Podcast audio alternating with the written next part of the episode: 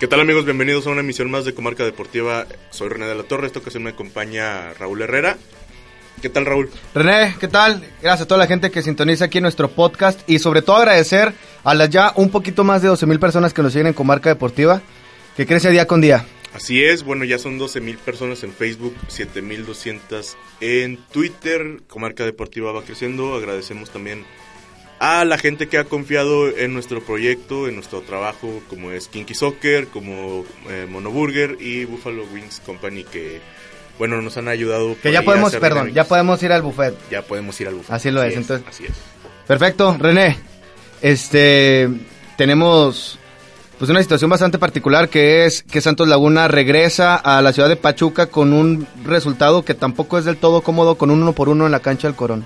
Sí, fíjate, y lo peor del caso es que perdió a su mejor hombre. O sea, independientemente de que Santos haya, haya jugado basura los primeros 45 minutos, porque esa es la verdad. Basura. Sí. Desmiéntame, señor. No, no, para nada, pero yo este creo que... Yo creo que Santos juega a lo que mejor le sale, que es defender. Creo que es mejor defendiendo que atacando. Es que no puede hacer otra cosa, o sea, no tiene, no tiene elementos para ir al frente me parece ahí que, sus mejores hombres están en la parte baja, en la defensiva. Jesús Molina también es un medio de, defensivo. Y hacia adelante ni Ravelo, ni Yanini, ni el Chuleta, ni quien tú quieras puede hacer la diferencia. Martín Bravo, que era el que estaba haciendo el hombre gol, tiene varios eh, partidos sin... Se apagó, ¿verdad? marcar, así es. Y bueno, eso inmiscuye, eso, eso afecta directamente pues, a los resultados que pueda sacar Santos. Vamos a ver cómo le va en Pachuca. Sinceramente yo no lo veo tan difícil si Santos puede mantener por ahí este no sé si el cero, pero a lo mejor uno o dos goles que reciban y vamos a ver si, si despierta la delantera de Santos. Fíjate que he escuchado eh, en, pues no sé, en esto que se llama Radio Pasillo, o en, o he leído también en algunas redes sociales, pues gente que se, se alcance a ilusionar por lo similar que es esta liguilla para, para Santos Laguna con la que salió campeón hace un año. En la situación de que pues eres el no favorito, eres la víctima casi segura, séptimo, en aquella ocasión octavo lugar. ¿Hasta dónde se puede realmente ilusionar el, aficionado de los guerreros de que Santos pueda sacar primero una, una, pues un marcador acorde o más a modo para, para salir adelante y avanzar a la semifinal? Y una vez estando en esta en esta eliminatoria directa y poder llegar a una final? Mira, sinceramente yo veo diferencias muy notorias entre esta ocasión y hace un año. Es cierto que entraron como no favoritos en, el séptimo y octavo lugar, pero la diferencia es que en aquella ocasión Santos cerró a tambor batiente. Estaba jugando muy bien. Sí es cierto que... Que fueron cinco victorias, cuatro consecutivas, ¿no? y luego después viene un empate, me parece, o derrota en la última jornada, no recuerdo no, empate con Puebla. Sí, ¿verdad? Que fue muy criticado el equipo, pero ahorita no hay, e, no hay eso. O sea, en aquella ocasión el avión Calderón estaba dando muy buenos partidos. La, la delantera se encendió cuando debió de hacerlo porque también todo el torneo padecieron de, de falta de gol. Si no mal recuerdo, el Pulpo González era el goleador del equipo, anotó cinco ocasiones y ahora pues parece que va para, para lo mismo, pero no están jugando con la misma intensidad de, aquella vez. Ahora lo que luce es el aparato defensivo, pero al frente no se ve por dónde. Martín Bravo, te digo, es el único que, que, a lo mejor puede marcar diferencia, pero hace mucho que no están anotando tampoco. El Chuleta no se diga, ya ni siquiera es considerado. Ya ni se le ha pasado lesionado. Ahora Marchesín también hay que ver eh, la gravedad de su lesión. Va a ser eh, evaluado en San Antonio, Texas. Vamos a ver. Texas. Texas. A ver si, si necesita eh, operación. Entonces, por lo pronto, para el partido de vuelta no va a estar. Me llama mucho la atención que, que, tu ilusión o tu esperanza al ataque sea Yanini Tavares. O sea, eh, no, no, creo que tampoco sea un jugador que te solucione un partido, ni mucho menos, pero, pero, lo digo en serio, o sea, la, afición lo notas cuando entra a la cancha Yanini y ya de cuenta que está entrando, no sé, el ruso Domaitis o algo por el estilo, la gente se vuelve loca. Es que, ah, vamos a hacer una comparación, eh, ¿Andreu Rentería ha dado bases para, para que pase eso con él? No, por supuesto que no. ¿El Chuleta Orozco lo ha hecho? Menos. ¿Ulises Dávila? Ulises Dávila creo que está en ese camino. Sí, pero todavía no conecta y Giannini es un jugador muy raro, de repente se le, se le atora el balón en las patas. no de repente, siempre. Siempre. también de repente hace muy buenas jugadas y culmina goles. A pesar de su altura, ha hecho muy pocos goles de cabeza y, y de todos modos es como que medio la esperanza. De hecho, me parece que cuando hace mancuerna en el ataque con Martín Bravo luce bien en el equipo. Por diferentes circunstancias no ha podido ser así, no han eh, alineado los dos. Pero es una realidad que Santos necesita un buen delantero urgentemente. O sea, no es de este torneo. Oye, el tema puntual de lo que sabemos que sucede entre los aficionados con el Pulpo González, este gol que anotó el, el, el pasado jueves, ¿crees que vaya a ser como un aliciente para ta- tratar de limar esas asperezas que existe entre el jugador y el aficionado de Santos Laguna? Pudo haber sido, pudo haber sido, pero me parece que Diego se equivoca cuando va y les hace el topollillo ahí a la gente y que pone las manos así en las orejas como para que le canten el gol. Si estás viendo que no tienes una buena relación y que estás anotando un gol que puede hacer que la situación cambie y cambiar los abucheos por aplausos, vas y les haces esa señal, me parece que es provocativa para la afición. No se me hace que sea un mal jugador Diego, pero me parece que no encaja en el sistema de su día. Eh, Pedro Caixinha lo trajo para hacer una labor eh, muy específica que era correr, no dejar jugar al rival. Y ahora que lo está utilizando Subeldía en otra posición o hacer otras funciones, pues es- le está costando más trabajo y la gente se está metiendo muy duro con él. Cuando me parece que a lo mejor le podrían tener un poco más de paciencia, porque hay otros jugadores como Abella, como el Chuleta, que a lo mejor no reciben tanto eh, tanto abucheo como sí está recibiendo Diego. Y Diego es un vato que corre, que pelea, que sí es cierto, no le salen bien las cosas muchas veces, pero corre más que rentería. Yo, lo, yo lo llego a ver, creo que es el jugador menos argentino que he visto en el pasado reciente. Que los jugadores argentinos normalmente son muy de riñones, muy de amígdalas, de corretear, de, de, de poner eso que se tiene que poner en la cancha. Y la verdad es que yo a Diego González no lo veo tan así. No es que esté mordiendo al rival, no le respira en la nuca. No, no es, no es un jugador que a mí me termine de convencer. Pero la verdad es que yo creo que también habría que empezar a invitar al aficionado de Santos a ya no seguir esa corriente de solamente estar tras Diego González. En su momento estuvo Abella. Abella lo iban a buchar.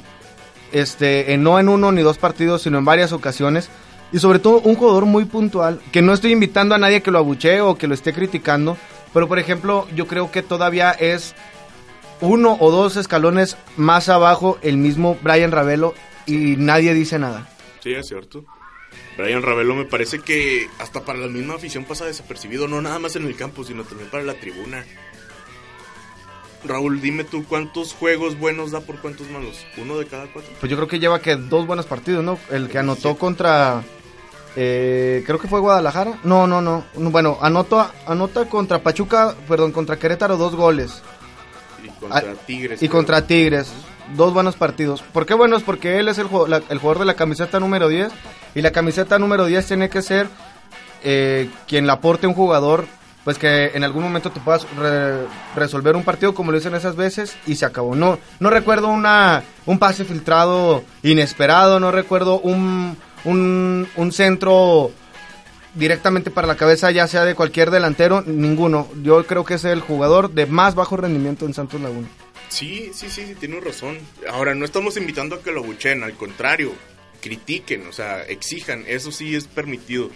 El equipo, es cierto, necesita, no necesita que vayan y los abucheen, porque eso muchas veces también en el estado anímico de los jugadores. No, pero sí sus jalones de oreja, ¿no? Sí, claro, pero, o sea, si estás sobre de ellos, sobre de ellos, sobre de ellos, vas a hacer que se equivoquen. Eso es, es este, es, es muy obvio, pero sí a que los critiquen, a que los, lo- le- les jalen las orejas, como dices. Eh, no sé por qué Subeldía no ha hecho esos ajustes que debiera hacer en el campo que también son muy notorios. O sea, por ejemplo, eh, pone ahí a, a- a- al Pulpo González cuando hemos dicho que no ha hecho una buena labor y Diego de Buen que las veces que ha estado participando en el campo lo ha hecho de muy buena manera. Esas son cosas que pues uno no, no alcanza a, a entender del todo, ¿no, Raúl? Sí, sin embargo, pues creo que también vale la pena regresar un poco a lo que es esta liguilla y cuestionarnos si realmente el aficionado de Santos tiene razones para ilusionarse con este equipo para una virtual semifinal y por obvias razones, pues ya estando en semifinal pensar en una final, pero esto es de paso a paso, yo creo que Santos eh, tiene que hacer su mejor partido del torneo este próximo, bueno, mañana, mañana domingo, y avanzar sobre un equipo que no solamente pinta para hacer bien las cosas, sino que a veces fue nombrado hasta candidato para ser campeón. Sí, sobre todo, mira, fíjate que ya para finalizar el encuentro de ida, Santos se fue al ataque sobre, Pachuca y se vio superior Santos a, los Tuzos. Es decir, cerraron las bandas, que era por donde generalmente ataca Pachuca, empezaron a ir al frente Santos. Oye, perdón que te interrumpa, dos veces ha venido Chucky Lozano aquí, en, bueno, en este torneo, y en las dos para mí desapercibido. Es un jugador que yo en lo personal como aficionado al fútbol, pues yo quería ir a verlo. Para mí en él reside una parte muy importante del futuro inmediato de la selección mexicana porque es un jugador de muchísima calidad, pero aquí en Torreón la verdad es que ha pasado, desapercibido, al menos en este clausura 16. Sí, y es el jugador clave de, los Tuzos, Irving Lozano. No sé qué, sea lo que pasa con, este jugador que bueno, no es el único que le pasa, ¿eh? también a Estefan Medina, ¿recuerdas cuando vino la primera vez con Rayados que se tuvo un partido pésimo? Se fueron goleados 4-1, volvió a venir con, Pachuca hace un mes y volvió a tener un muy mal encuentro, perdieron 3-2 en aquella ocasión el 11 de marzo y ahora pues... De milagro, ¿eh? porque Santos iba 3-0 y no lo alcanzan, de, pero realmente de milagro. Y bueno, vamos a ver ahora cómo le va a Santos allá en, en la Bella Airosa. No suele ser una plaza que se le dé tanto a Santos Laguna, digo, tampoco... Pero suelen ser buenos partidos. León, suelen ser buenos partidos. Y bueno, en enfrentamientos directos en liguilla se han enfrentado tres veces. Esta es la cuarta ocasión. La primera la ganó Santos, todos recordamos aquel gol de Robson Luis. 2001, ¿no? 2001, así es. Y bueno, ya vino después el clausura 2007. Eh, no, Pachuca no pudo vencer a Santos, se empataron 1-1 aquí, 1-1 allá. Pasaron ellos por la diferencia en la tabla. Y luego por el gol de visita hace dos años, en el 2014, con aquella expulsión de, Osvaldo Sánchez, ¿recuerdas? 4-2, allá había ganado 2-0 Pachuca. Que al Chuleta le faltó comer mejor esa tarde en, el remate, ¿verdad? sí. Y bueno, ahí el gol de visitante le dio el pase a los de la Bella Airos. Vamos a ver cómo le va esta tarde. Ah, no, la tarde de mañana a Santos Laguna. Esperemos que pueda enfrentar a Rayados en, semifinales, que todo parece indicar así va a ser. No creo que Tigres se vaya a levantar del Sería un milagro. Y de donde llegara a pasar Tigres, entonces sí, realmente para mí sería de preocupación para cualquiera de los rivales. Sí, sí, ahora sí tendría pinta de campeón. Mira, muchas veces se dice que los campeones necesitan tener raspaduras en su armadura para poder levantar la copa. Es como una regla no escrita del fútbol y me parece que Rayados ahorita va tan batiente y no ha batallado con con ninguno de los equipos que se le han puesto enfrente. Mucho menos en Liguilla, que apenas va a un partido. Y bueno, Guadalajara le gana, ¿no? En el, torneo regular. Sí. Y en Monterrey. Sí, sí, sí, sí, pero vamos, ya en la ronda final. No, a lo mejor se antojaba que, Tigres le diera un poco más de batalla, no fue así. Que, la gente simpatice y no simpatice con el equipo de Monterrey. Yo creo que los Rayados son quienes más se ve como el equipo fuerte para esta liguilla, ¿no? Sí. Es que fueron al volcán, sacaron un marcador de 3 por 1, pero básicamente sin despeinarse. No, es que fíjate, Tigres, si no es Guiñac, no la va a meter nadie, a lo mejor Sobis. Pero en Rayados está Gargano, está Carlos Suárez, está Funes Mori, Dorlan, Dorlan Pavón, o sea, cualquiera llega, Cardona. Tienen un muy buen equipo hacia la ofensiva, la defensiva no tanto, no es tan, no es tan buena pero el equipo empuja para el frente. O sea, cuando Mohamed quiere echar el equipo atrás no puede porque el equipo sigue empujándolo hacia el frente por las características de sus jugadores. Sí tiene pinta de campeón, pero vamos a ver cómo les va. Y también mencionar, yo creo que el fútbol mexicano y el medio, sobre todo de, de la Ciudad de México, que es donde está pues literalmente la catedral de todos los medios deportivos, no, creo que no le han dado la su justa dimensión al turco Mohamed. Para mí es un súper entrenador. Donde llega, sale campeón. Sí, ya lo hizo en, América, en Tijuana. Vamos a ver si lo consigue con los rayados. Pero sí, o sea, tiene que tener una. tiene muy buena eficiencia. para mí es una dimensión aparte. Yo, creo que.